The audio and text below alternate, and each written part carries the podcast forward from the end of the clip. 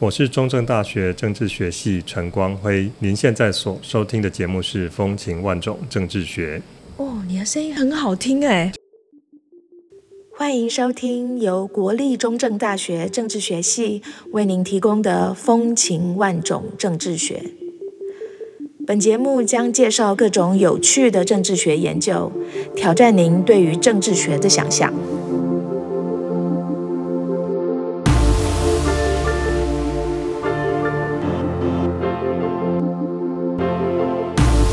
是节目主持人李翠萍，目前是国立中正大学政治学系教授。在每一集的节目中，我们将把长时间埋首于研究工作的学者们拉出研究室，给他一杯茶，甚至一杯酒，让他跟我们畅谈好玩的研究。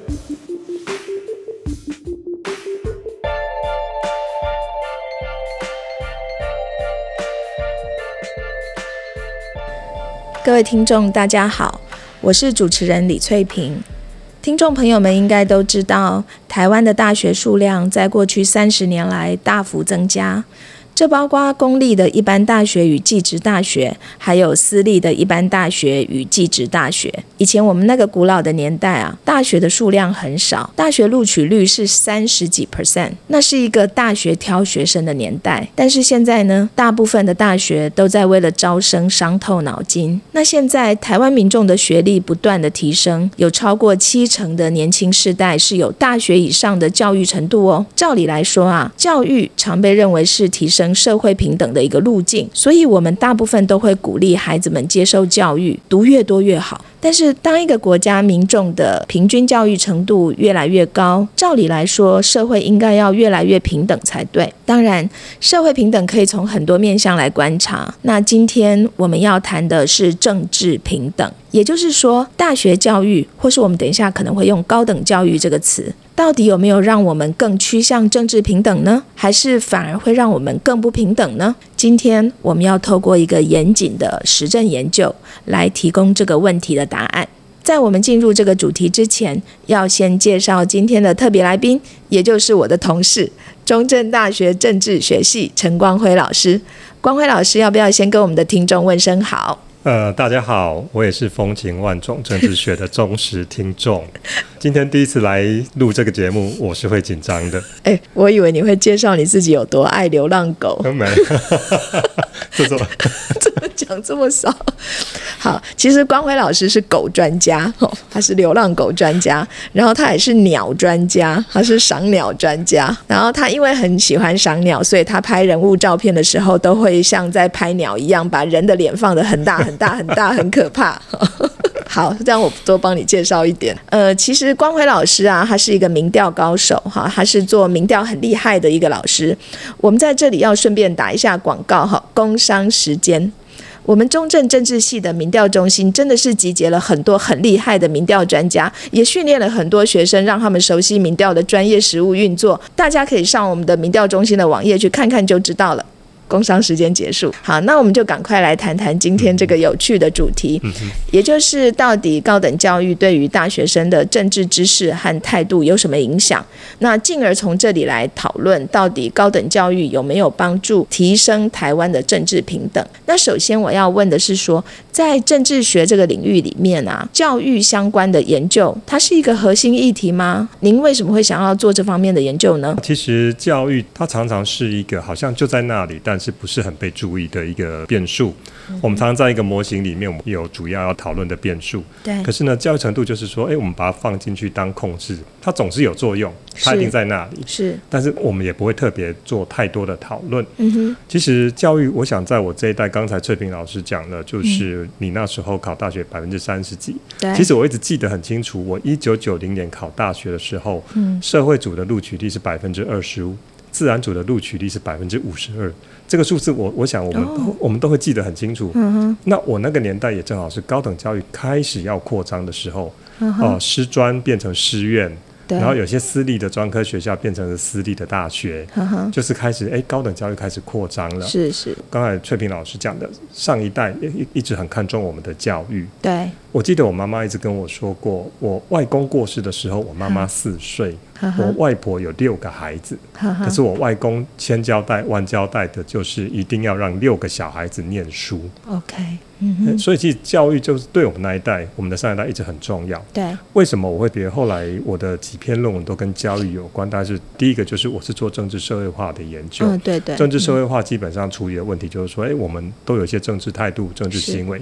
那这些态度、这些行为是怎么形成的？有哪些因素影响我们这些态度、行为的形成？嗯哼。那教育跟家庭通常就是影响我们这些政治社会化过程中最重要的两个因素。嗯。那另外，其实我在念博班。的时候，我就开始注意到这个问题，就是说我们的大学录取率越来越高。嗯，后来我就陆续开始看一些资料。嗯，我们发现到可能过去十年来讲，年轻人这个时代大概都超过百分之七十几、百分之八十的人都有大学学历了。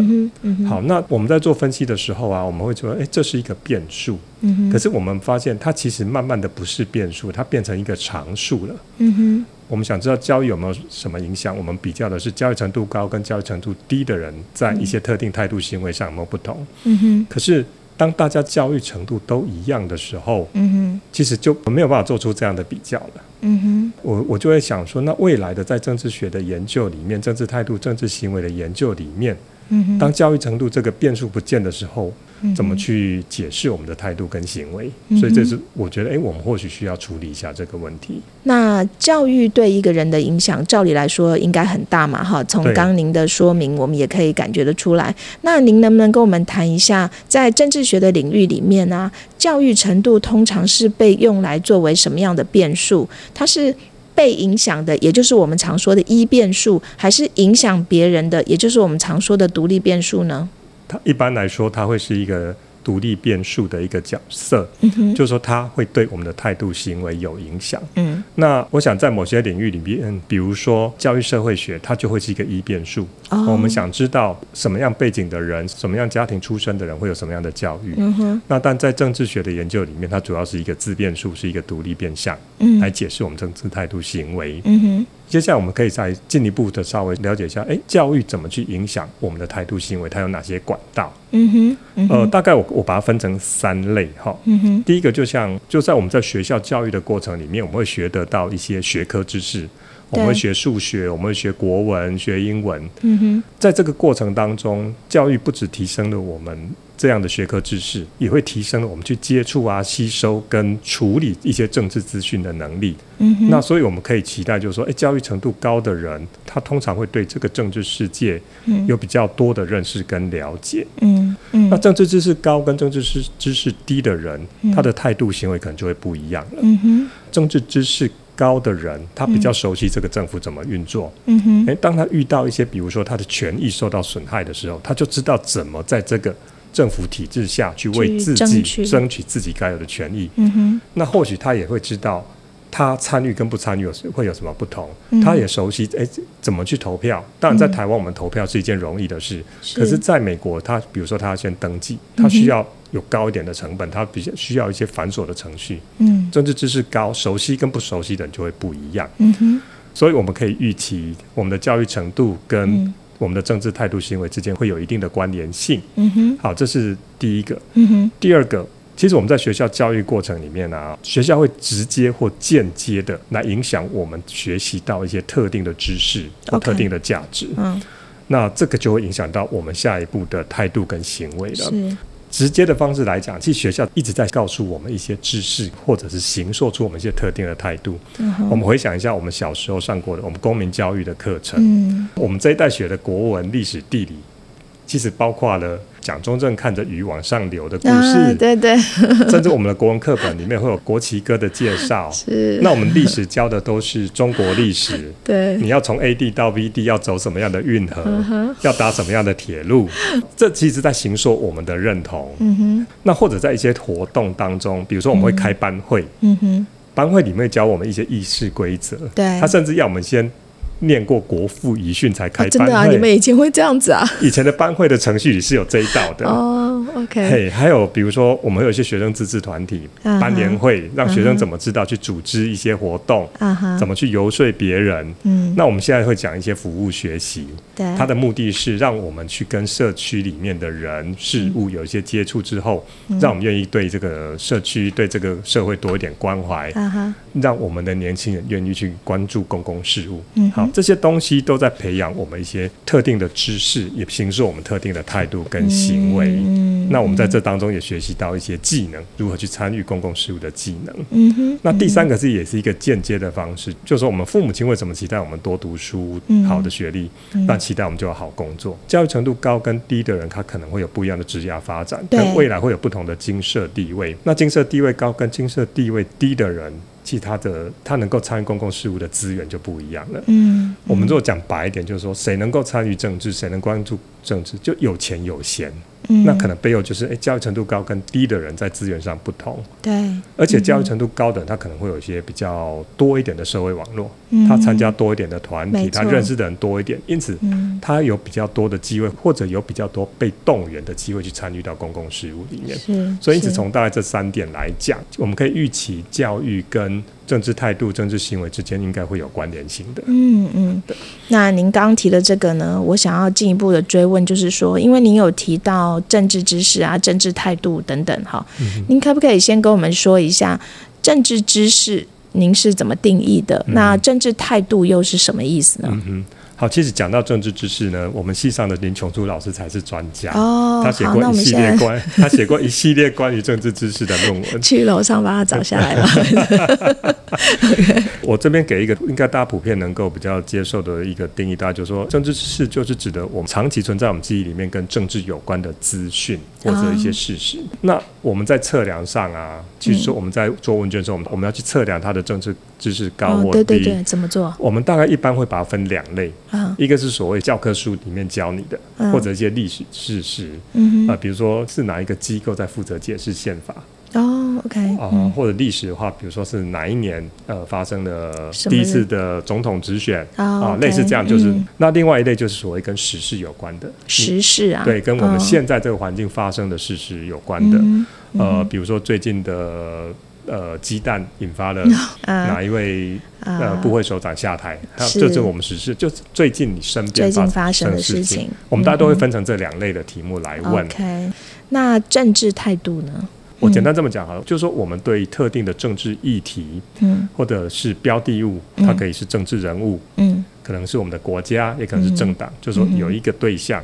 嗯。我们对他的一些想法、感受嗯哼，或者一些你的倾向，哦，这个大概就是我们讲的政治态政治态度。OK，好。对，因为现在您刚刚也有提到，嗯。就是说现在大学毕业生越来越多了嘛，所以教育程度若是作为一个独立变数的话，那它差异就其实越来越小，因为很多人的学历都比较趋向于一致了哈。嗯那这个变数它的解释力就会变得比较差。是所以在您这篇研究里面呢，就会想要更细致的来处理教育这个变数，嗯就不再只是看教育程度的高低。好，那所以想要请问说，在您这个研究里面，你是怎么更细致的来处理教育这个变数呢？在回答这个问题之前，其实我想讲一个小的故事。好，你最会讲故事了，年纪大了就会讲故事。是，呃，其实，在大概十年前、十几年前，其实在一个研究计划的讨论里面，哈哈我们在讨论怎么抽样的时候，嗯其实对象就是大学生。，OK 主持老师就请助理把大学的清册列出来，我们谈怎么去抽样。OK，嗯然后我发现了一个事情，就是说，诶，上面的大学全部都是所谓我们讲一般大学。我们知道教育部里面有分高教司跟技职司两个。嗯那我们看到一般的大学，可能就是指高教司下面所管管辖的大学；另外一个就是所谓我们看到的科技大学、技术学院，这就是归技职师所管辖的大学。那我发现，诶，这名单上全部是一般大大学学，没有技职大学。嗯，我就说，诶，我们这边要考虑到技职大学的抽样，我们不能只有一般大学。嗯哼，当中有一位老师说，诶，他们的人并不多啊。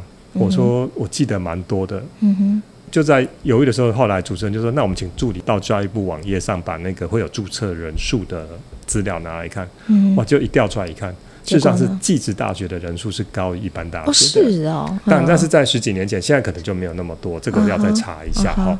啊，好，那当然就是说，后来也是陆续接触到教育社会学的一些文献，嗯哼他提到就是说，哎，不同家庭背景出身的人，他可能最后会去念的不同的学校，或者有不一样的教育程度。嗯那我们还有一点就是说，当然我们经历过联考时代，其实到现在依然如此。嗯哼，我们的学校的排名是很清楚的，我们那个那个阶层是很清楚的。是，所以因此我就把所有的大学分成四类，OK，就是两个因素，公立或私立，然后它是一般大学或技职大学。对，因此我就分为公立一般大学、私立一般大学、公立技职大学、私立技职大学这样子四个分类。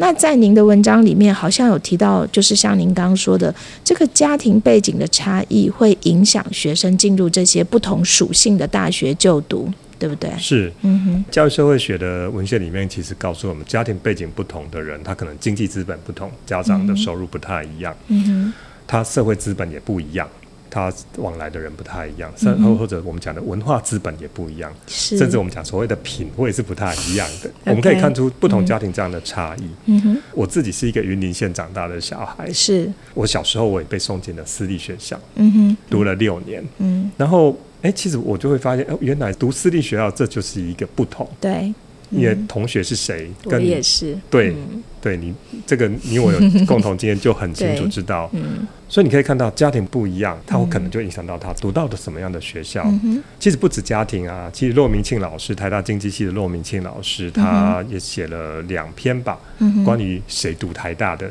这样子的论文。他当中有一个分析，就是说两千年以前，嗯哼，不同县市高中毕业的小孩子读台大的几率差了多少？在两千年之前，嗯。一个云林县的高中毕业生，嗯。相对于一个台北市高中毕业生，嗯他上台大几率是差了十几倍。哇，对，是哦，如果没有记错的话，当时的话有一段时间是台北市高中毕业生上台大的几率是百分之二点五，嗯。云林县高中毕业生上台大几率只有百分之零点一九，是差了十几倍的。嗯所以简单讲，不同家庭背景的小孩上不同学校的几率是不一样是，的。嗯是，简单讲应该是这么说：家庭背景不一样，你的成长经验不一样，嗯你社会化经验不一样，所以你就可能上了不同的学校。嗯哼，那再加上，如果不同学校毕业生的在毕业后的发展的机会是不一样的话，嗯，这时候其实可能造成了我们现在常常在讲的阶级复制的问题。阶级复制，对，嗯那对阶级复制，大家常常讨论就是说，可能他在他的职涯发展啊、阶级的复制上，嗯那我们我我当时就想，哎，进一步来讲，会不会影响到政治上的不平等？，嗯哼哼哼哼就是说因为我家庭环境不同，我上了不同学校，不同学校之后我有不同的发展，嗯不同发展之后影响了我的资源多寡，我的态度不、嗯不一样，所以我在政治上的影响力就不会不一样。是是，对嗯嗯。那就我所知哈，您这个研究主要是想要回应几个问题了哈是。第一个是说。呃，学生家庭背景的差异会不会影响他们进入不同属性的大学？那虽然说您刚有提到了，呃，这可能是从一些文献里面看到的，但是等一下我们会谈谈您自己的这个研究结果啦。哈，那第二个是呢，呃，不同属性的大学生哦，他们的政治知识跟政治态度有没有差异？哈，那甚至第三个可能是说，诶，那他们从大一到大四哦这段时间的这个发展，在政治知识跟政治态度上面的差异哦，会越来越小，还是越来越大？好，这个是您大概在这篇文章里面想要处理的三个问题。对，呃，不过在讲这个三个问题之前哦，我发现你这个研究很有趣。您在进行的是所谓的定群追踪，哈，就是针对同一群的学生，然后进行追踪研究。那可以看出学生从大一到大四的这个政治知识跟态度它的一个变化，哈，这个感觉很酷。可不可以请您说一下，你这个定群追踪是怎么操作的？好，是的。其实定群追踪，我还是再稍微讲一下我的老师，我的老师是 Jennings，、他的定群追踪做得非常有名，他是追踪一群一九六五年高中三年级的学生。嗯一九六五年第一次请他们填答问卷，嗯哼。然后一九七三年找到他们再填第二次的问卷，嗯，一九八二年的时候又找了他们一次，到最后一次他找到他们的时候，一九九七年，哦，这横跨几十年的时间，也就是说，这是一个很在政治社会化里面一个非常有名，而且是很不容易的研究。嗯，好，从这个例子大家就可以知道定群追踪是什么样的一个研究。就是说，简单讲，我们针对同样一群人，嗯我们在不同的时间点上来观察他们，了解他们在两次观察之间的政治态度或行为啊有没有不一样，或者有没有改变。嗯哼，这样子。那如果有改变或者诶或者是一样，我们会进一步来想说，诶有没有哪些因素影响了他们发生这样的变化？嗯哼，对，就是说，因为他是同一群人，对，我可以知道他有没有改变。嗯哼，那是什么因素影响了这样的改变？谁改变了，谁没有改变？这样子。好，比如说我自己在我自己研究里面，我曾经做过政治系的学生，我想知道太阳花学运嗯参与太阳花学运对我们的学生有没有什么影响？嗯那我就我可以在太阳花学院之前，我第一次做访问的时候，嗯或者做调查的时候，我知道他当时的政治态度行为是怎么样。嗯嗯太阳花学院之后，我又再做一次访问，我就可以知道，哦哎、他在这中间有没有发生变化？是，那有参加跟没有参加的有没有什么不同？嗯好，那坦白说，做定群追踪是一件很辛苦的事情。当然对你要啊，同一群人找到他们、嗯做的第一次，你可能是几年后再找一次，你人家可能？不理你了，，对，第一个你能不能找到他们？嗯那找得到，人家愿不愿意？是，好，那其实这当然就是说，你就是在第一次访问的时候，你第一个就一定要保留住他们的联络资讯。嗯哼，那在后续的访谈，第二次、第三次的访谈的时候，你真的就是要尽所有能力去找到他们。嗯你可能要找到他们的同学来当访员，他们可以找得到，哎、同学他们在哪里，然后可以说服他们。那坦白讲，这时候我们作为研究者要留意，我们这样是不是对他造成了干扰？对对，我们一定要尊重他的意愿。嗯，嗯所以其实定群追踪很困扰的一个问题就是，这中间会有样本流失的问题，这个大概是我们很难以克服。我们会尽量去保留住所有的受访者，嗯但是我们还是要尊重我们的受访者。是是，接下来我们要来谈一下研究结果哈。不过这个时候外面正在下大雨，刚刚还应该有录到那个打雷的声音哈，实在是 对，气氛很好。我们就来谈一下研究结果哈。首先就是在您的这个研究里面，您有发现家庭背景真的会影响学生进入不同属性的大学吗？呃，是的，我们可以看到不同属性大学的学生，他家庭背景是不太一样的。嗯哼，我们简单来讲，比如说在一般大学相对技职大学，我想在我的分析里面，我看到比较大的差异是一般大学相对于技职大学。嗯那最大的差异大概出现在一端是公立一般大学，哦另外一端是私立技职大学这两个是最大的差异哈。在一般大学相对技职大学里，可以看到就是说，在一般大学里面，家长是中高阶白领的比率比较高。嗯，那相对在技职大学里面，中高阶白领的家长比率就比较低。低，嗯然后在一般大学里面，他的家长是有大学教育的比率也会偏高。OK，那甚至最有趣的是，诶，外省籍的比率也会偏高。外省籍啊，对，但这是大概跟过去长期以来，就是比如说。呃，外省籍里面的军工教人员的比率比偏高，哦那涉及到比如说教育补助费，嗯或者是说他们或许军工教人员对于教育的，就是说关注程度比较高，所以他们的子女嗯在可能有比较多的资源，或者是在家庭的影响下，会比较有可能去接受高等教育。嗯哼，对。那这个今天我们才在聊到说，可能现在的学生已经搞不清楚什么叫做外省籍了。对，他们常把跟大陆背景的新住民混在一起。哦，OK。接下来我们再谈一下，就是第二个您想要回答的问题，就是不同属性的学校哦，他们的大一学生的这个政治知识跟态度会有不同吗？呃，是的，会有不同。我们是发现，在政治知识上来讲的话，嗯嗯，公立大学新生政治知识是比较高的。哦那其次排序下就是私立一般大学，再来是公立技职大学，最后就是私立技职大学。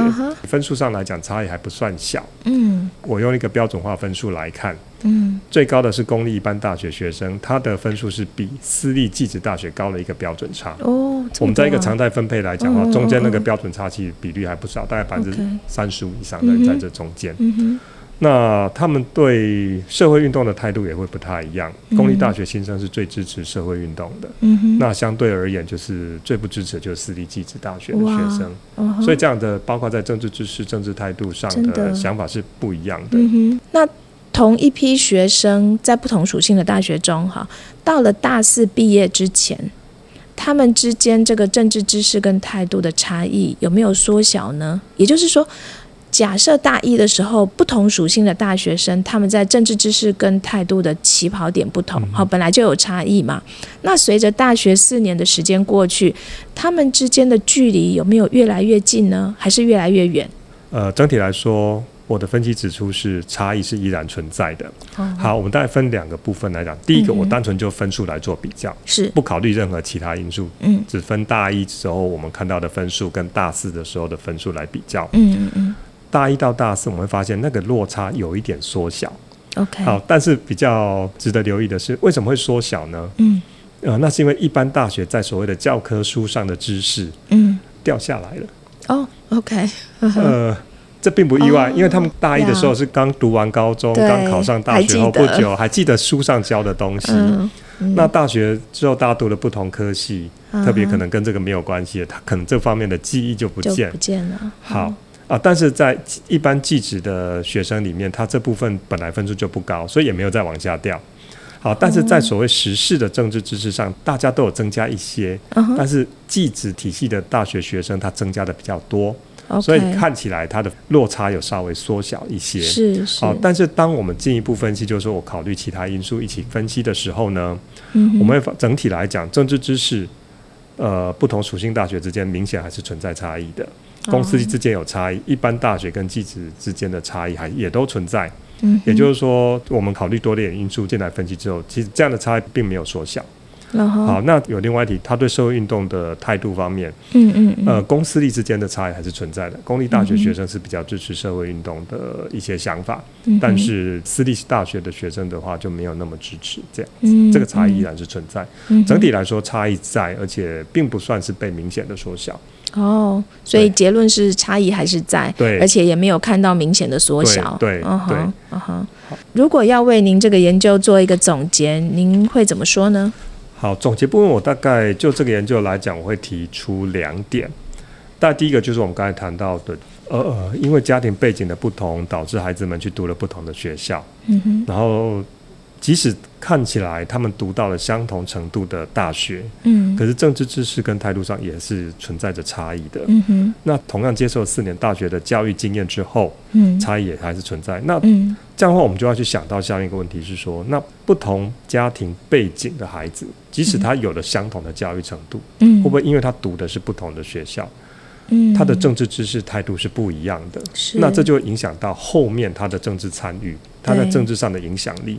那我们再往下推一步的话，就是政府在制定政策的时候，嗯，会不会受到这个谁的声音大，谁的声音小的影响？嗯，政府政策会不会是偏好到声音比较大、资源比较多的。这一群人？那这样会不会去强化了在政治上的阶级复制？我没有答案，但是我们必须要留意这件事情。那第二个大概就是在方法上，我们在做问卷调查的时候，呃，教育程度是我们一定会问的题目。嗯，但是我们现在问的通常只有说，哎，你最高的学历是到哪里？也就是说，我们只有垂直面的高低。对。但是就像我们刚才讲的，现在七成八成以上的年轻人都是大学毕业的。嗯哼。那如果大家都一样的时候，这就不是变数这是常数了。对，因此我们需要做细致一点的分类。那我这边提出来只是一种可能性。对，根据我们现在在台湾的教育环境下，我们分为公私立、一般大学或者是技职大学，等于是从这个调查里面多获得一些资讯。嗯，那目前看起来确实是有差异的，所以我会建议说，未来的调查里可以把这部分的题目列上去，作为教育的一个背景资讯。嗯哼，今天非常谢谢光辉老师带来这个历史很长但是很有趣的研究，让我们知道不同的家庭背景的学生进入了不同属性的大学就读，然后随着大学四年的过去，他们在政治知识还有政治态度上的差异啊，并没有明显的缩小。那这有什么问题吗？其实问题很大，好吗？因为这个会影响到这些学生未来的政治参与，导致不同家庭背景的孩子在政治上的阶级复制。所以，我们应该可以进一步思考的是，要怎么样的降低这些不同属性大学的学生啊，他们在学习资源上的差异，然后避免来自不同家庭背景还有不同属性大学的学生，他们在未来的公民参与上存在着系统性的差异。好，通常。在节目的最后，我都会问受访者两个问题，请光辉老师不要想太多啊。既然你是我们的忠实听众，好，那你应该知道最后一定会被问这两个问题。两个问题，我也很紧张，也想了很久，还蛮难的。是好，第一个问题是你小时候的梦想是什么？我小时候的梦想，你不要这么激动。我小时候我真的什么都想不出来，但是高中的时候有一段时间，我想当老师，因为我遇到过很好的老师。OK，到大学的时候也是。啊，去念博班的时候也是，嗯那个 Jennings 这个老师，他已经八十九岁了。对，嗯，所以你从小的梦想是当老师？我觉得也不敢讲梦想，只是当时有过这样的想法。嗯但是其他时候都是浑浑噩噩的。对我浑浑噩噩很久。好，这也很正常了。其实我们小时候大概也很少说马上会想到说我想要干嘛。你知道吗？小时候我记得小学的时候大家都写我的志愿，男生男生都会写很多。可是那对我来讲是一个好难的题目，因为我觉得我我什么都不行啊。啊，你你那时候有特别写什么？我就是跟人家学说要当科学家，可是我明明知道自己都不相信的事情，就是为了教作而做。OK，对我就说，其实我现在想到是我高中的时候啊，我我我我知道我最喜欢做什么事，我就喜欢到处晃。我很喜欢骑着脚踏车在斗六或者机车，那时候高中都会偷骑机车的。嗯嗯，很喜欢在周五晚上、周六晚上，就是比较闲的时候，就在街上晃来晃去，东看西看的。我后来觉得这其实蛮好的。这是一个专长。对，这是一个观察。对这个你所在的社区的一种或者环境的一种观察。陈爸爸跟陈妈妈现在如果有听的话，可能在摇头。利息的公司啊，个逃开脚踏车、摩托车哦，摩托车啊。我们是在云顶标望。OK，啊，还偷牵人家摩托车去骑。家里的家里的。哦。偷牵家里的摩托车去，可是那时候还没有驾照。对，都不行。OK，但是大家都这样做。那我的第二个问题是，如果让您能回到小时候，你会想要对小时候的自己说什么？我会说要勇敢，因为我觉得我是一个不够勇敢的人。嗯包括小时候，我觉得我胆子很小，然后一直到长大，很容易顾忌这个顾忌那个，我觉得不够勇敢。你暖男嘛，难怪。OK，那现在还是不太勇敢啊。对，我觉得我我一直不是。但是我会觉得，哎，如果勇敢一点，或许可以更好一点。啊哈，对。可是你的表面看起来，把自己头发剪这么短，长得很像大哥这样子，外表跟心里面不太符合。呃，讲一下剪头发这件事好。是，我觉得过去有段时间，大家熟悉的朋友都知道我留长发，很长。对，我觉得那是一个叛逆。啊哈，因为小时候我们那个国中时代还是要被理平头。嗯，对对。然后去成功领，啪就整个头把你剃掉，理都不理一下。到服役官役的时候，一样被剪。剪掉，那时候就是很一种很不甘愿，所以就觉得以后要一定要把它留回来，留回来。对，我就后来就是一种叛逆的，就是说我一定要把它表达对当年那种的不满。对，那但现在应该快秃头了，所以就不要再就没有本本钱这样叛逆。OK，好，很好。好，那最后再次谢谢光辉老师的分享，也要谢谢听众您的收听。有关于今天讨论的内容，我们已经在本集节目说明的地方提供了光辉老师这篇出版品的连结。那各位，我们就下次再见喽！谢谢光辉老师，拜拜，拜拜，拜拜。我买跟丢嘞？好，你也跟丢啊？这样好剪吗？啊，可以，可以，绝对没有问题。我觉得蛮好剪的。但中间就是会断断断续续。那没关系啊，那个我到时候再处理。四点，哎，那还好，没有很久哦，我们三点半开始。对对对，因为因为有